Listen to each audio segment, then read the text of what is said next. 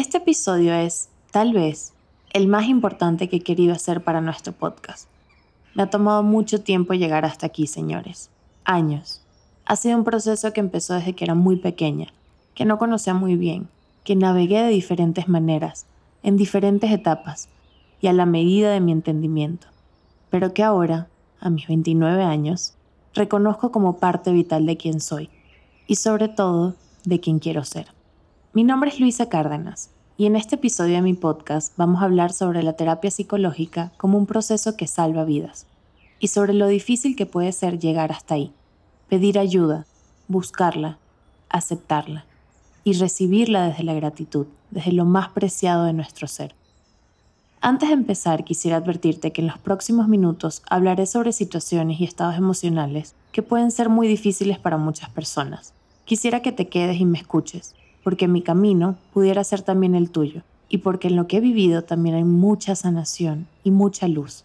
Pero si sientes que este tipo de temas son complicados y triggering para ti, está bien, entenderé por qué y te espero en un próximo episodio. Quiero contarles sobre mi camino con entender y valorar mi salud mental. Y más adelante en el episodio también escucharás a mi propia psicóloga, Sara Beneito, que me acompañó en una importante y honesta conversación sobre las dudas que podemos tener al ir a terapia por primera vez, lo que tenemos que buscar, las señales que debemos entender y cómo hacerlo de la mejor manera. Una vez más, hoy te invito a que te pongas cómoda o cómodo, que prendas esa velita que te gusta, te sirvas una taza de café o té y me acompañes a tener otro día maravilloso.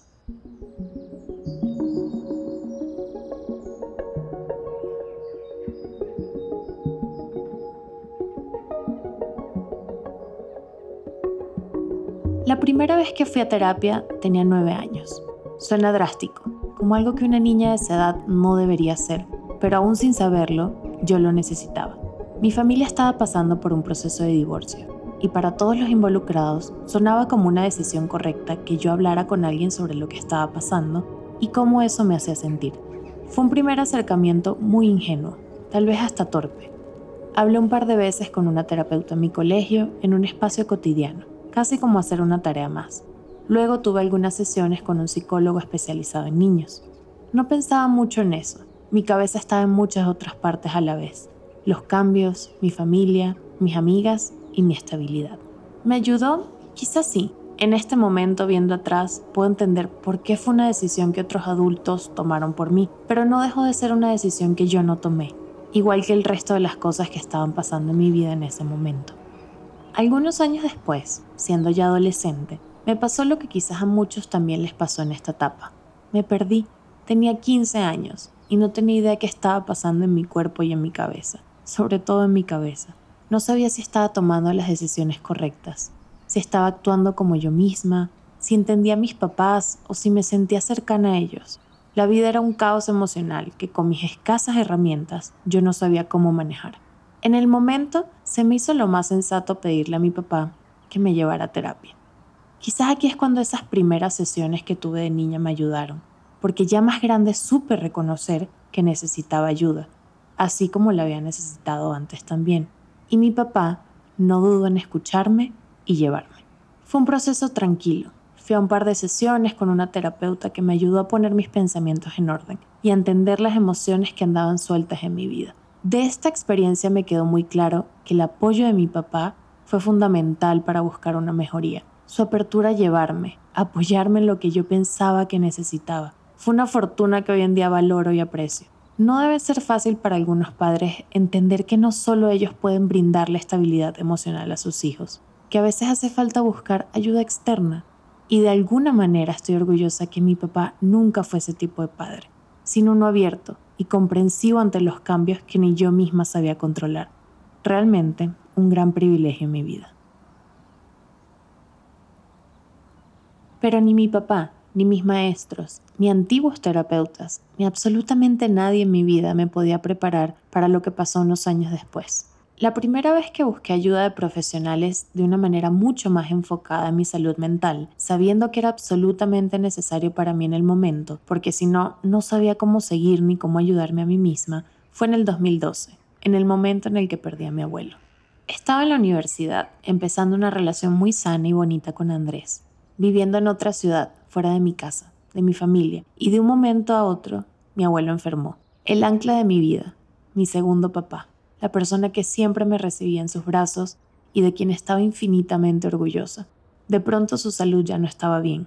Empeoró súbitamente en cuestión de meses hasta que finalmente murió. Dejó una familia sumida en luto y una nieta que no sabía cómo seguir sin él. En su último año, aun cuando su condición de salud era complicada, nos acercamos más que nunca, al compartir casa unos días de cada mes, cuando le tocaba viajar a sus citas con los doctores. En cada viaje compartíamos y nos reconocíamos en ese momento clave para cada uno. Yo empezando la vida como una joven adulta y él terminándola como el mejor abuelo que siempre fue. Su ausencia dejó un vacío en mi vida que nunca había ni remotamente sentido.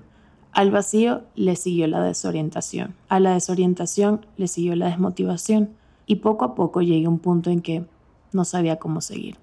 Así que busqué ayuda, profesional, enfocada, especializada.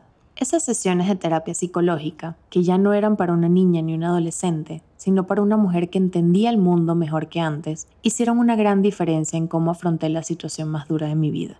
El proceso me dio las herramientas para entender lo que estaba sintiendo, por lo que estaba pasando, y de qué manera podía conseguir en mí misma la fortaleza que necesitaba para seguir adelante.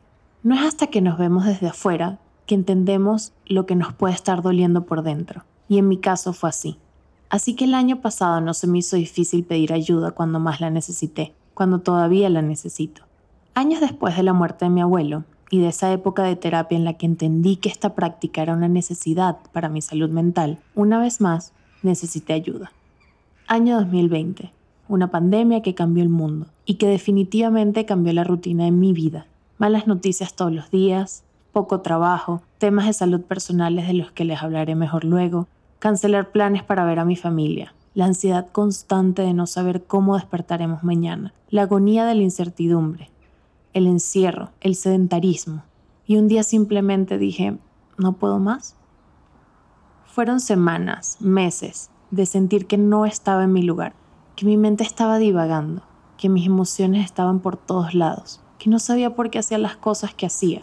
Fue una montaña rusa que estaba poco a poco alterando cada aspecto de mi vida, hasta que un día, mi nutricionista fue quien decidió ayudarme. Tanto ella como yo estábamos notando estos cambios repentinos en mi estado de ánimo, en mis emociones, que también estaban impactando mi salud y mi alimentación, y fue su consejo el que me guió en el camino correcto de lo que debía hacer. Steph Carreira, mi nutricionista, y una persona que considero una fortuna tener en mi vida, me recomendó que me apoyara en terapia psicológica para entender los cambios por lo que estaba pasando en mi vida y cómo conseguir las herramientas para sobrellevarlos. Así que me llevó en la dirección de Sara, mi actual psicóloga y su plataforma cuidadosamente.com, un espacio en Internet donde personas de cualquier parte del mundo pueden entrar y buscar ayuda personalizada de la mano de psicólogos en diferentes disciplinas. En mi primera sesión con Sara fue como regresar el tiempo cuando era adolescente y necesitaba ponerme en las manos de personas que supieran más que yo, que me entendieran a mí misma, incluso más de lo que yo pudiera entenderme. Le aventé todas mis inquietudes y mis dudas encima esperando que tomara ese manojo de su uniforme de emociones y lo desenredara, lo convirtiera en algo real, en algo que yo pudiera entender. Mi camino con Sara, a través de Cuidadosamente, ha sido un proceso que solo hubiera podido entender ahora, como adulta, como una persona más funcional de lo que era antes. Pero sobre todo ha sido un proceso que me ha salvado, no solo una, ni dos, sino muchas veces. Me ha salvado de mis inseguridades, de mis miedos, de mis dudas, de todo lo que se venía a mí como un túnel oscuro en el que no veía salida. Y ella me ha dado el valor de ver la luz, de entenderla, de buscar la forma en mis emociones. Así que en este episodio quise invitar a Sara y conversar con ella sobre el camino para decidir tomar la terapia como un complemento a nuestras vidas, como una necesidad que es tan importante como hacer nuestros chequeos de salud, como comer saludablemente, como tomar agua todos los días. Lo necesitamos porque es parte de nuestra vida y no tenemos que esperar un momento de crisis, como hice yo, para poder llegar a ella. No tenemos que pasar por una situación drástica, ni una tragedia, ni lamentablemente una hospitalización por algo mucho más grave, para entender que la salud de nuestra mente es tan o incluso más valiosa que la salud de nuestro cuerpo. Y si estamos al día con ella, la vida se nos hará infinitamente más llevadera. sin miedos, sin limitaciones, sin prejuicios. Si cuidamos nuestra salud mental, cuidamos nuestra vida, nuestro futuro. La razón por la que quise invitar a Sara fue para que nos diera su opinión y su sabiduría experta sobre lo que significa buscar ayuda cuando más la necesitamos, sobre comenzar el proceso de terapia desde cero y sobre la relación que podemos tener con nuestros terapeutas para transitar un camino sano y positivo hacia nuestro bienestar. Acabamos de pasar por el 10 de septiembre, el Día Mundial de Prevención del Suicidio. Y antes de pasar a mi conversación con Sara, quiero recordarte que aquí estamos para ayudarnos. Aquí estamos, en este mundo, para buscar respuestas aun cuando pensamos que no las hay. Estamos para apoyarnos en los momentos difíciles y también en los buenos, y en los momentos que no parecen tener salida pero en el que al abrir la puerta podemos encontrarla. Siempre hay una puerta más, siempre hay una ayuda más, siempre hay un espacio para seguir creciendo y seguir viviendo, sea de la mano de doctores especializados, de psicólogos, de terapeutas, de psiquiatras, sea ayudando a nuestro cuerpo con químicos que le pueden faltar, sea con nuestra red de apoyo personal, sea con rehabilitación, sea como vaya a ser. Siempre hay una razón más para estar aquí. Y si hoy eres tú quien necesitas ayuda, Gracias por estar escuchando. Y en la descripción del episodio dejaré algunos links que pueden ser lo que estás buscando. En nuestra comunidad hay palabras de apoyo, hay espacios para mejorar y en la vida hay mucho más. Espero que mañana tú también tengas otro día maravilloso. Gracias por llegar hasta aquí. Ahora espero que disfruten mi conversación con Sara Benito, no solo mi psicóloga, sino también una gran mujer. Disfruten.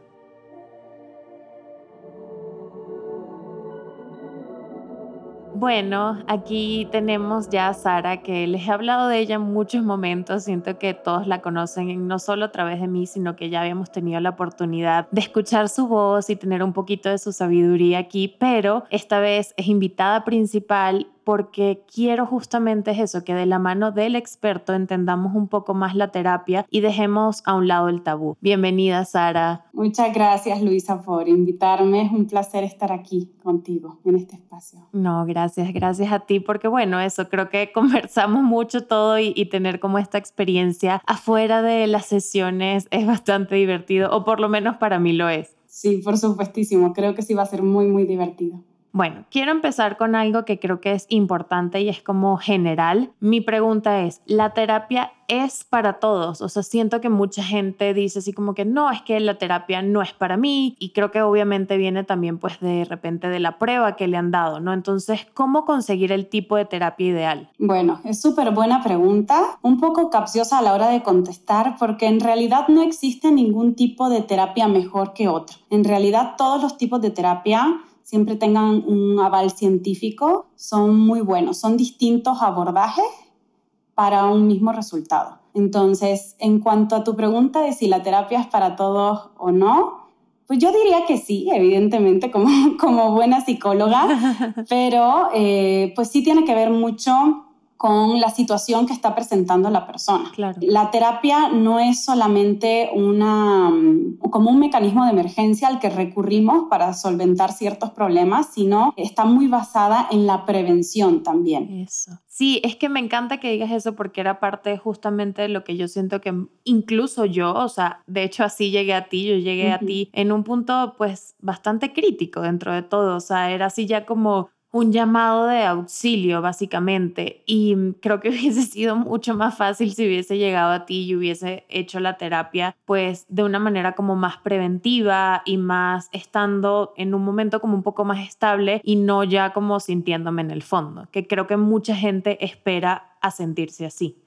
Exacto, exacto, exacto. Es muy importante que identifiquemos que la terapia juega un papel muy grande en la prevención, no solamente para el manejo de crisis. Y existen además muchos tipos de terapia que eh, la verdad hablar de todos ellos es muy complicado porque pues nos extenderíamos todo el capítulo, pero sí es muy importante que a la hora de identificar si es para todos o si es para una persona en específico, va a estar basado en el objetivo que quiera la persona trabajar porque no es lo mismo una persona que tenga mm, un objetivo basado en el pasado, en conocer más acerca de, su pasado, en conocer más acerca de los porqués, que entonces le vendría mejor una terapia, una terapia perdón, eh, psicodinámica que una persona que quiera mm, trabajar algo relacionado con su presente. En este caso le, vería, le vendría mejor una terapia cognitivo-conductual. ¿Por qué? Porque esta está basada... Es lo que tú haces. Exactamente, porque esta está basada en brindarle al paciente estrategias y técnicas para identificar qué problemas estoy teniendo eh, a día de hoy, cómo puedo solucionarlos y cómo puedo prevenir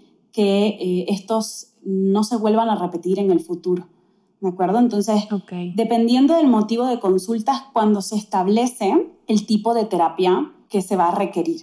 Entonces, es muy importante que, que conozcamos bien qué es lo que queremos lograr en el proceso terapéutico. Es muy importante también que nos informemos sobre qué tipo de terapia hay para que yo tenga una idea de a lo que voy a el psicólogo.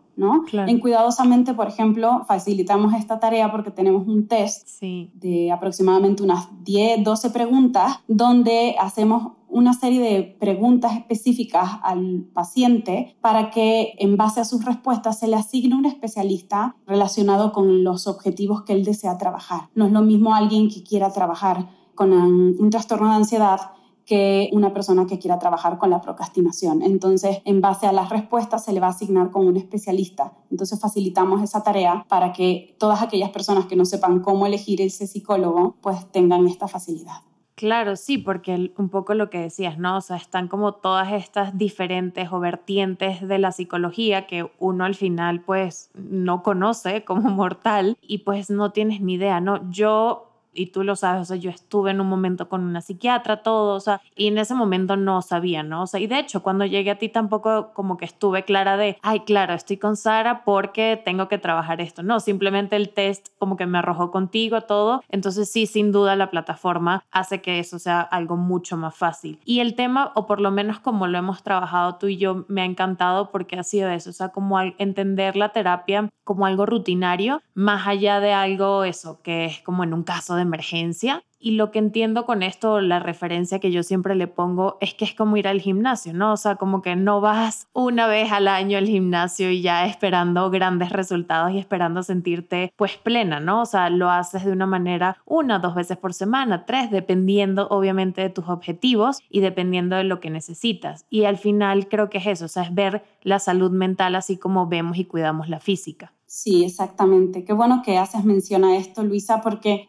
justo es muy importante que identifiquemos que el cerebro también es un músculo que hay que ejercitar, pero se ejercita de una manera diferente a como ejercitamos cualquier otro músculo de nuestro cuerpo. Se ejercita a través de la creación de nuevos flujos de pensamiento, de nuevas maneras de pensar, ¿de acuerdo? Ante distintas situaciones al pensar de una manera diferente a la que estamos acostumbrados, creamos nuevos circuitos neuronales con todas las hormonas y no, todos los neurotransmisores que, que conlleva esa creación de ese nuevo circuito. que nos van a permitir tener mayor apertura a la hora de tomar decisiones. Entonces, esta es la manera de entrenar también la, el cerebro, la, la manera en la que pensamos ante una situación. Claro, me encanta. Y, ok, en Cuidadosamente pues tienen este increíble test que te ayuda a asignarte un terapeuta, pero más allá de eso, o sea, ¿cómo elegir un terapeuta? O sea, ¿cómo elegir un psicólogo? Siento que, que pues ustedes ya lo tienen como muy bien hecho, pero de repente otras personas no saben ni siquiera por dónde empezar. O sea,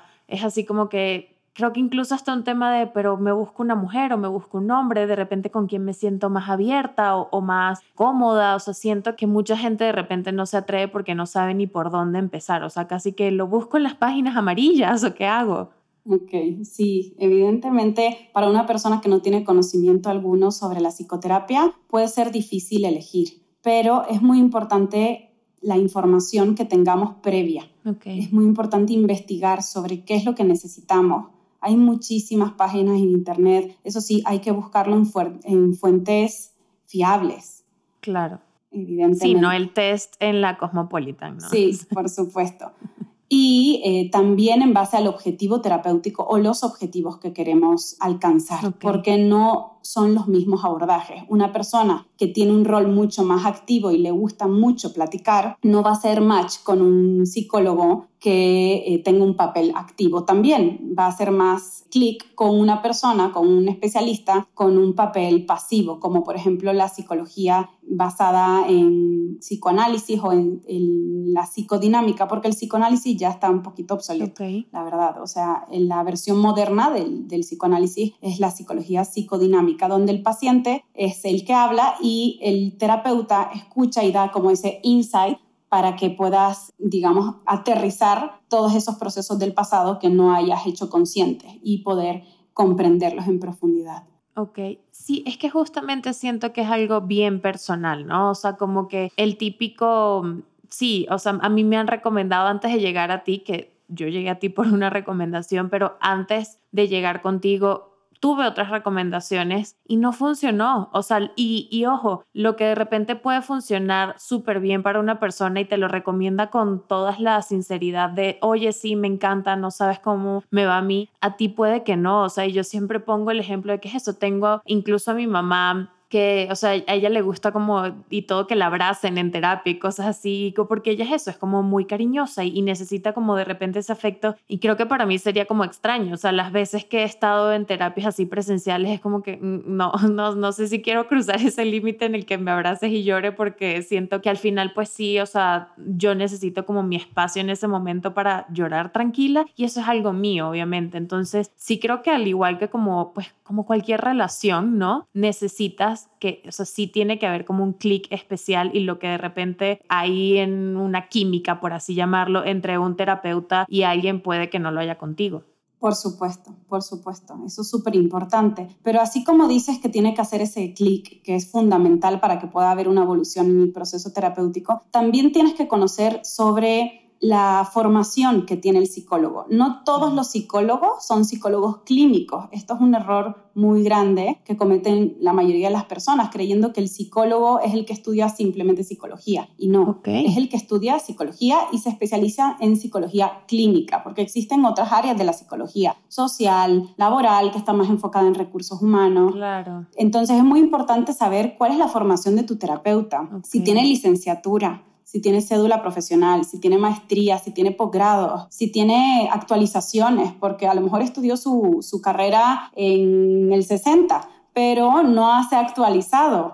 Otras personas tienen toda la experiencia y todas las actualizaciones entonces, bueno, hay muchísimo más aprendizaje en, esa persona, pero sí es muy importante el hecho de estar actualizado claro. con la evidencia científica que hay a día de hoy, porque no es la misma que había hace 10 años o hace 3 años siquiera, porque estamos en constante crecimiento. Sí, bueno, al final eso, yo lo veo con mis amigas que son doctoras, todos así, no estás todo el tiempo y al final pues eso es la mente y es igual de importante que, que aprender todo el tiempo, no sé, sobre la piel, sobre cualquier órgano, ¿no? Algo que creo que le va a ayudar mucho a las personas que nos escuchan porque mm, hemos recibido mensajes del tipo que dicen, es que quiero pero no me atrevo, es que no sé cómo empezar o sobre todo tienen miedo, ¿no? O sea, yo sé que y porque yo lo he tenido cuando empiezo, ese miedo de, afrontarte pues a, muchas realidades, a, monstruos incluso, o sea, a, a veces hasta uno mismo, o sea, se hace como todas estas ideas, pero ¿qué debemos esperar y cómo debemos prepararnos para una primera sesión con un psicólogo, con un terapeuta? Mm, bueno, pues esa es muy buena pregunta porque realmente muchas personas llegan a la primera sesión sin saber qué esperar. Entonces, tener una idea previa puede ayudar muchísimo a llevar un contenido preparado para saber por dónde, ¿no? Por dónde empezar. Yo veo en muchos de mis pacientes en las primeras sesiones que les da pena, les da mucha vergüenza empezar a abrirse ante una completa desconocida hablar de sus problemas personales o hablar de sus situaciones más íntimas. Siento que ese no fue mi caso. No, de hecho no Yo llegué soltando todo de que por favor ayúdame te abrí los brazos y que ya dime.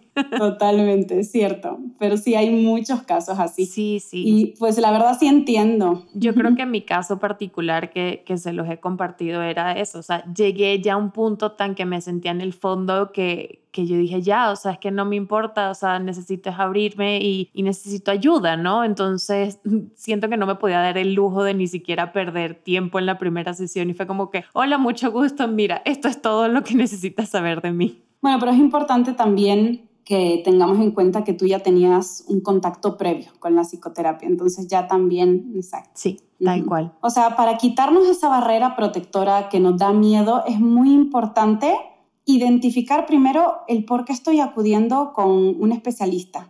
Realmente, ¿por qué estoy aquí? ¿Qué quiero trabajar aquí? ¿Qué, ¿Cuáles son los objetivos que yo tengo? Hay personas que llegan eh, simplemente y me dicen, pues porque quiero tener mejor salud emocional. Wow. Y yo, wow, o sea, me gusta. Eh, hay pocos casos, pero existen. Hay otras personas que tienen muy claros sus objetivos. Okay. Ahora, es muy importante que identifiquemos que hay que quitarnos esa barrera protectora, que tenemos que ser nosotros mismos, que no hay que tener miedo a mostrarnos tal como somos y que confíes en ti, que te permita vivir la experiencia, porque hay muchas opiniones externas de lo que es un psicólogo o de mm, los tabúes que todavía rondan el área de la psicología que nos permiten vivir la experiencia desde un punto sesgado, desde la opinión de otra persona. Entonces hay que saber por qué estoy haciendo lo que hago, si lo hago desde quiero cuidar mi salud emocional, quiero dejar de procrastinar, quiero ganar seguridad o disminuir mi ansiedad, saber el por qué lo hace, abrirte a la experiencia de permitir que las cosas sucedan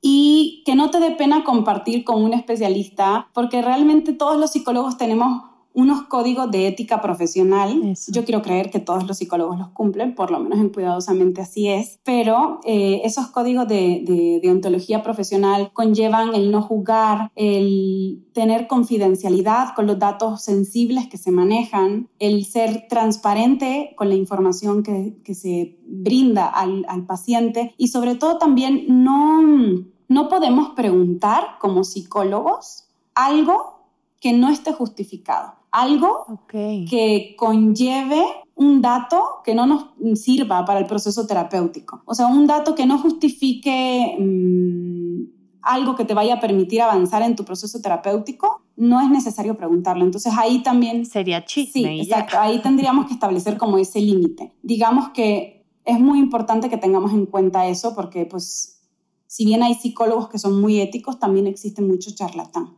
¿no? Claro. Claro. Y en el punto específico de qué esperar de esta primera sesión, porque también he recibido mensajes del tipo, es que ya fui a una sesión y me siento igual. Y es como, a ver, ¿cómo te explico?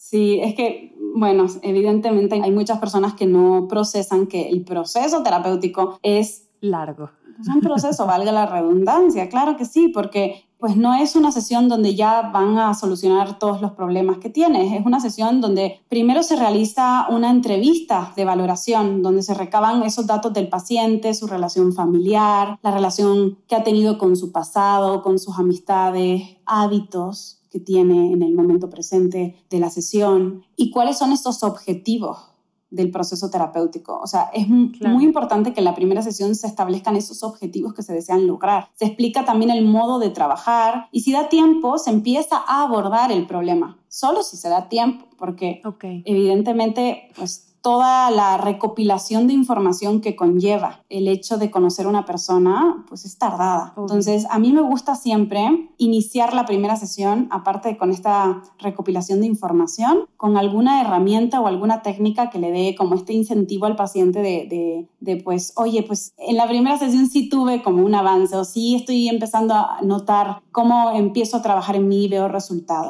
Pero es un proceso y como, como tal, conlleva paciencia, por supuesto esfuerzo. El paciente hace un 80%. De ambos lados. El paciente hace un 80%. El terapeuta hace un 20%. ¿De acuerdo? Entonces mucha gente cree que es una varita mágica con la que ya me van a resolver la vida. Y no, que eso es lo otro, o sea, bueno, por lo menos en mi caso y lo que yo he aprendido es que también eso, la gente cree que, que le vas a preguntar al terapeuta qué hacer, ¿no? O sea, y es como este típico, pero es que no me dice qué hacer. Y es que, o sea, tengo entendido que éticamente se supone que no te diga qué hacer, sino que te dé las herramientas para tú misma o tú mismo, pues, saber cómo solucionarlo o buscar cómo abordar el problema o la situación.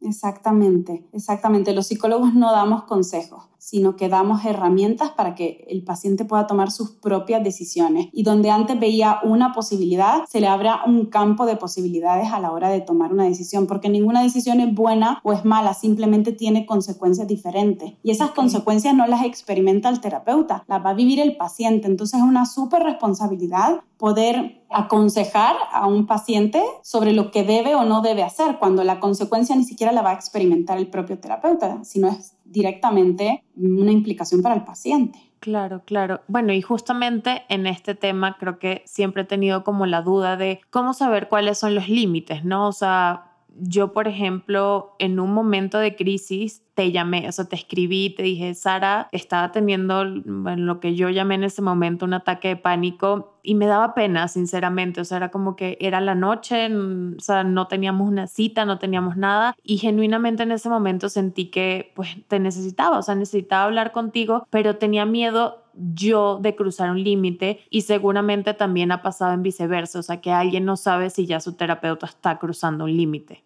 Okay. No sé si es una pregunta como tal. O sea, lo que quiero decir es cómo, cómo es eso, cómo establecer unos límites de lado y lado. Bueno, del lado del, del, paciente, el paciente hacia el terapeuta, evidentemente es lo que decía hace unos momentos. Si el terapeuta te hace una pregunta que no tiene relevancia en tu proceso terapéutico, que no nos va a aportar un dato de verdad de valor para identificar la situación o para abordar la situación o para enriquecer nuestra, nuestro proceso, no es necesario que lo contestamos. Por ejemplo, estamos abordando eh, finanzas y un dato curioso tipo ¿cuánto ganas? no es necesario. Podemos hablar de porcentajes, pero no es necesario preguntar un cuánto ganas o un en qué empresa exactamente trabajas o cómo se llama tu jefe. O sea, datos que son muy delicados o muy sensibles no es necesario. Ahora, Depende también de la relación que tenga el paciente con el terapeuta, ya puede abrirse el paciente más o muchas veces es el mismo paciente el que dice esos datos, pero preguntarlos ya sí sería como una intrusión en la privacidad del paciente. Okay. Ahora, del otro lado, es muy importante que también identifiquemos que el trabajo que se hace en sesión no es exclusivamente no es exclusivo. No, es, no, es, solamente el trabajo que se hace en sesión lo que hace un terapeuta, porque mucha gente cree que vienen a hablar y ya, pues pago solamente para que me escuchen, ¿no? Entonces, el trabajo es previo a la sesión, pero sobre todo después de la sesión, porque una vez recopilados todos esos datos, tiene que llevarse a cabo un proceso de estudio en donde identificamos qué vamos a hacer o cómo vamos a abordar el proceso con esta persona, ¿no? Entonces, vale no solamente el, tiempo de la sesión. Ahora, si ya lleva un tiempo previo, un tiempo en la sesión y un tiempo después, y además el paciente está constantemente buscándote para cualquier situación que se le presente, uno, es malo porque genera una codependencia grande hacia el terapeuta. Y dos, sí es una intrusión de la privacidad del terapeuta, porque pues evidentemente tiene otros procesos terapéuticos y más que nada también tiene una vida propia. Eso. ¿no? Entonces, es muy importante que... Eh, identifiquemos que en momentos de crisis, si el terapeuta te da la oportunidad o la posibilidad de que lo contactes, está perfecto, porque ya está abriendo esa, esa puerta. Pero si no dice nada, es mejor, ¿de acuerdo? Que pues tratemos de respetar eso. O que lo consultemos con él en la próxima sesión. Me gustaría poderte contactar. Está esa posibilidad, sobre todo que haya transparencia a la hora de, de platicar esto, de esto, este tipo de temas. En Cuidadosamente, por ejemplo, nosotros ya tenemos establecidos esos límites, de manera que el paciente y el terapeuta solo se pueden comunicar a través de la plataforma en el horario de la sesión y a través de un filtro que es como un servicio de atención al cliente donde justamente si hay una emergencia puede contactarle con el terapeuta, pero previamente se le pregunta si puede atender esta emergencia. Ok, ok, perfecto. Sí, es que creo que es importante que lo sepamos sobre todo por esto que dices de la codependencia. O sea, siento que yo he visto en situaciones cercanas esto, ¿sabes? Donde de verdad dices, oye, o sea, ¿hasta qué momento es sano que ya, ya como hasta esta relación medio padre-hija, madre-hija, o sea, que, que ya tú dices, no solo no sé si es sano, o sea, creo que eso para lado y lado empieza a ser desgastante y seguramente deja de funcionar como de la manera en la que debería, pues, la relación terapeuta-paciente. La última pregunta que te quisiera hacer, Sari, porque tú has sido como muy abierta conmigo con eso y me ha encantado es que mm, yo había tenido una experiencia con los psicólogos donde todo era como eso, psicología, ¿no? O sea, y era todo como muy a la antigua, de cierta manera, o sea, contigo me ha encantado que me has abierto a muchas otras cosas, ¿no? O sea, y a, terapias como por de ladito, ¿no? O sea, eh, me has incentivado mucho a meditar, a probar cosas nuevas, a ver videos, o sea, me mandas como mucho material de apoyo y tareas que yo amo y lo he hablado mucho con mis amigas que también ven terapia, que a mí me ayudan mucho y en mi proceso ha sido bastante gratificante tener como estas tareas donde justo lo que tú dices, no es solo el tiempo que, que yo paso en sesión contigo, sino que luego también tengo mis propios momentos de retroinspección y de analizarme y de darme cuenta de muchas cosas y eso para mí ha sido increíble, entonces me encantaría de repente eso, tener tu opinión acerca de complementar una terapia mm, que podríamos llamar, no sé, tradicional o convencional o, o, de la que todo el mundo ya conoce con otro tipo de cosas como, no sé, lo puede ser lo que sea, o sea, para mucha gente podrá hacer, no sé, irme con una amiga a hacer una meditación en el parque, en el bosque y con otras personas irán, bueno, leerme las cartas, o sea, todo este tipo de cosas que de repente pueden ser hasta más esotéricas. Bueno, a mí me encanta que se complemente con lo que le haga sentido a la persona con lo que le sume, evidentemente, porque hay muchas veces que vamos a esa recomendación, pero nos deja una sensación negativa o lo que nos dijo no nos aporta. Entonces, en este tipo de casos sí puede ser contraproducente. ¿Cuándo también es contraproducente? Cuando interfiere en el proceso terapéutico.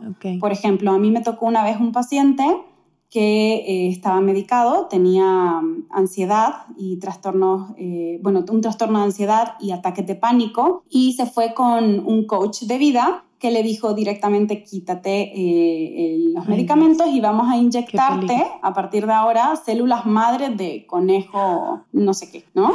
Entonces, evidentemente, este tipo de situaciones, sí, o sea, nos podemos reír, o sea... No, no, exacto, me río como en risa nerviosa medio de pánico. Pero claro, o sea, hay un montón de personas que caen en, en y aparte vale 25 mil pesos y yo te lo vendo, casi, casi, ¿no? Entonces, hay muchísimas personas que caen en eso y claro, estamos entonces rompiendo ese proceso terapéutico que tienes con el, con el psicólogo clínico, yéndote con un coach de vida que a lo mejor te está motivando, porque eh, el dar mm, pláticas motivacionales es adictivo, evidentemente, el escucharlo, pero no te deja nada. No puedes ponerlo en práctica porque no te está dando esas herramientas, solo te está dando como esa dopamina que es la que te ayuda como a, ¿no? a motivarte, pero claro. lo que quiero que veamos aquí es que si interfiere en el proceso terapéutico ya no está funcionando. Claro. ¿Por qué? Porque la persona se está metiendo en, o sea, digamos, el coach de vida está metiéndose en un proceso terapéutico, diciéndole a mi paciente qué es lo que tiene que hacer o dejar de hacer, sin tener en cuenta las consecuencias que eso puede llevar a cabo. Sí. ¿no? Entonces hay que tener mucho cuidado ahí. Meditar o hacer eh, procesos que sean más inocuos es fantástico. A mí me encanta, de hecho, siempre dejar tareas para complementarlo en cuidadosamente en general toda la capacitación de nuestros psicólogos se basa en eso también, en dejar eh, actividades para casa para que puedan poner en práctica lo aprendido. ¿Ok? Eso es súper importante me encanta eso porque yo me considero como una persona de rituales. O sea, a mí me encanta tener mis mini rituales en casa y contigo he sentido eso. O sea, que desde hacer una lista o un ejercicio de visualización o luego es eso, yo misma guío mi propia meditación y, que, y prendo una velita y, ¿sabes? Como que le pongo una intención. O sea, me encanta que, por ejemplo, contigo he hablado y, lo comenté en el episodio de la abundancia y la manifestación, que, que fue gracias a ti que, que yo dije, o sea, tengo como este poder aquí, ¿no? O sea, en mis manos, a mi disposición y por qué no lo estoy usando. Y siento que es eso, normalmente como que la experiencia que había tenido con psicólogos clínicos era como mucho más tajante, o sea, no, no sabrían tanto a este tipo de hablar y de verbalizar las cosas y de como que abrirse un poquito más al universo de cierta manera, ¿no? Y me encanta que contigo y pues me encanta que me digas que todo cuidadosamente es así, pues hay como más esta apertura a que pues no todo es así de blanco y negro, sino que podemos encontrar también cierto tipo de sanación en otras cosas siempre, como lo dices, que sean inocuas y que, y que no interfieran ¿no? con el proceso de ustedes. Exacto, que sean complementarias al proceso. Es que es muy importante que complementemos el proceso terapéutico, porque si no, el proceso terapéutico en sí no es únicamente lo que te va a llevar a, obtener esos objetivos. Claro. También es necesario que trabajes distintas áreas. No, totalmente, o sea, sí, e incluso cosas como me has dicho, a mí me encantó que Sara me puso una tarea que era, vas a hacer una llamada y si puedes, que sean los mismos días a la misma hora con tu familia, con tus amigas, y yo me lo tomé como tarea, literal, escribí a mi familia y a mis amigos, hola, mi psicóloga me mandó una tarea, tenemos que tener una llamada por Skype. Y son cosas que solo le he visto beneficios, ¿sabes? O sea, como que incluso eso, mis tareas como de hacer ejercicio más fijo y mm, sal al parque, o sea, y aunque es eso, no es que me digas qué hacer, me das como un montón de, de ideas y de cosas que luego son totalmente a mi beneficio y que las agradezco demasiado. Y en verdad como que bueno, siento que hablo todo el tiempo de ti en este podcast y espero que esta sea solo la primera vez que te tengamos porque esto fue un one-on-one de lo que es la terapia para que toda esa gente que de repente pues tiene miedo, no se atreve o toda la vida le han dicho que la terapia es para gente que está loca, pues si siente de una u otra manera, ya sea que se sientan solos, que tengan miedo, que tengan como tú dices, no sé, ansiedad, ganas de simplemente mejorar y, o de estar más estables de alguna manera, pues se atrevan a hacerlo y que, y que ya aquí pues tengan como esa idea vaga eh, o bastante profunda en verdad, porque hablamos bastante de lo que es empezar a hacer terapia. Por último, me encantaría cederte la palabra si hay algo más que tú quieras comentar, que creas que es importante que sepamos y yo no te lo haya preguntado, por favor, te cedo totalmente el micrófono para que nos cuentes. Bueno, a mí me gustaría añadir que la persona que quiere empezar un proceso terapéutico es muy importante que esté dispuesta, que esté comprometida, para que sea más rápido, para que sea más efectivo. ¿Te está afectando algo en tu día a día? Eh, ¿Hay algo que la mayor parte del tiempo esté eh, afectando en tu desenvolvimiento cotidiano, te sientes ansioso, te sientes triste. Esto es muy importante que lo identifiquemos porque es muy peligroso acostumbrarse a sentirse mal, porque ya se convierte en tu nueva normalidad y luego es muy difícil salir de ahí. Entonces, si estás identificando alguna de estas dificultades, alguna de estas emociones de manera recurrente en tu día a día, busca el apoyo psicológico. No estás solo. Mil gracias, Sara. Qué bonitas palabras. Estoy segura que más de una persona se va a atrever a dar ese paso y ya para mí con una persona que escuche esto y que diga sí, me voy a animar a, a, buscar ayuda para sentirme mejor, para evolucionar, para crecer, ya para mí creo que estamos ganando eh, y estoy segura que tú te sientes igual con esto. Igualmente, al final les vamos a dejar toda la información, no solo de Sara, sino de Cuidadosamente, que es este proyecto increíble que Sara creó y que es la directora y, y de verdad que pues a lo mejor de todo esto es que es internacional, desde donde sea que ustedes vivan, pueden tomar terapia en esta plataforma porque es todo online, entonces se adapta muchísimo al tiempo de cada quien y eso para mí ha sido maravilloso, sobre todo en plena pandemia y en la situación en la que estamos. Sara, te doy una vez más las gracias por darnos tu tiempo, por darnos toda esta información que sé que muchos estábamos necesitando. Y te veo en un rato en nuestra sesión. Muchas gracias a ti, Luisa, por invitarme. De verdad, estoy muy contenta de estar aquí contigo fuera de la sesión, en algo diferente, pero en algo que creo que puede ser muy enriquecedor para todo el mundo. Claro que sí. Muchísimas gracias. Nos vemos pronto. Bye. A ti. Bye bye. Gracias a ti. Besos.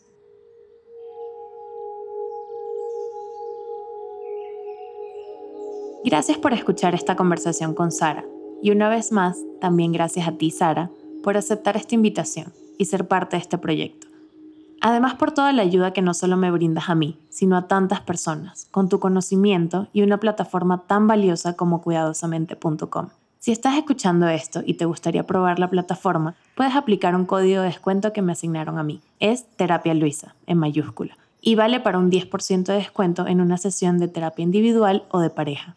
Espero que esta conversación te haya servido, aunque sea un poco, para pensar en ti, en tu salud mental y ponerte como prioridad ante todo lo demás. La vida parece pasar muy rápido, son tantos cambios, tanto pasando al mismo tiempo, que a veces se nos hace muy fácil no darle prioridad a nuestra salud mental porque ponemos todo antes. Pero si estás buscando una señal, un mensaje, es este. Este es el momento de comenzar, de dar el primer paso e ir en el camino de la ayuda que necesitamos. Estoy segura que se encontrarán en medio camino. Y espero, sinceramente, que sea lo mejor para ti. Una vez más, gracias por estar aquí y escucharnos. Hoy también quiero dar las gracias a Kasai, el hogar de nuestro podcast para la grabación de estos episodios. Casay es un concepto de departamentos boutique que son pensados, diseñados y equipados para hospedar a viajeros modernos con todas las comodidades que puedan necesitar en su estadía en la ciudad.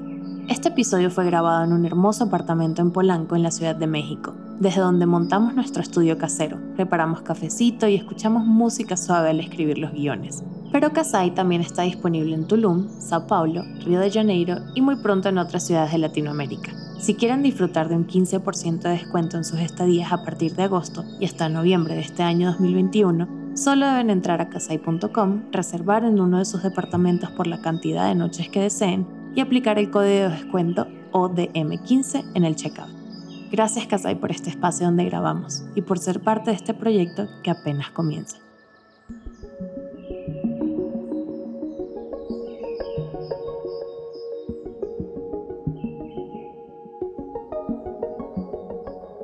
Mi nombre es Luisa Cárdenas y este es mi podcast Otro Día Maravilloso. Gracias a ti por escuchar, por comentar cada episodio, por recomendarlo a tus amigos, por publicarlo en tus redes sociales, dejar reseñas, seguirnos en Instagram como arroba Otro Día Maravilloso y por suscribirte desde cualquier plataforma que nos escuches, sea Apple Podcasts, Spotify, Google Podcasts, Amazon Music, desde mi canal de YouTube o desde cualquier rincón del Internet donde estemos. Infinitas gracias.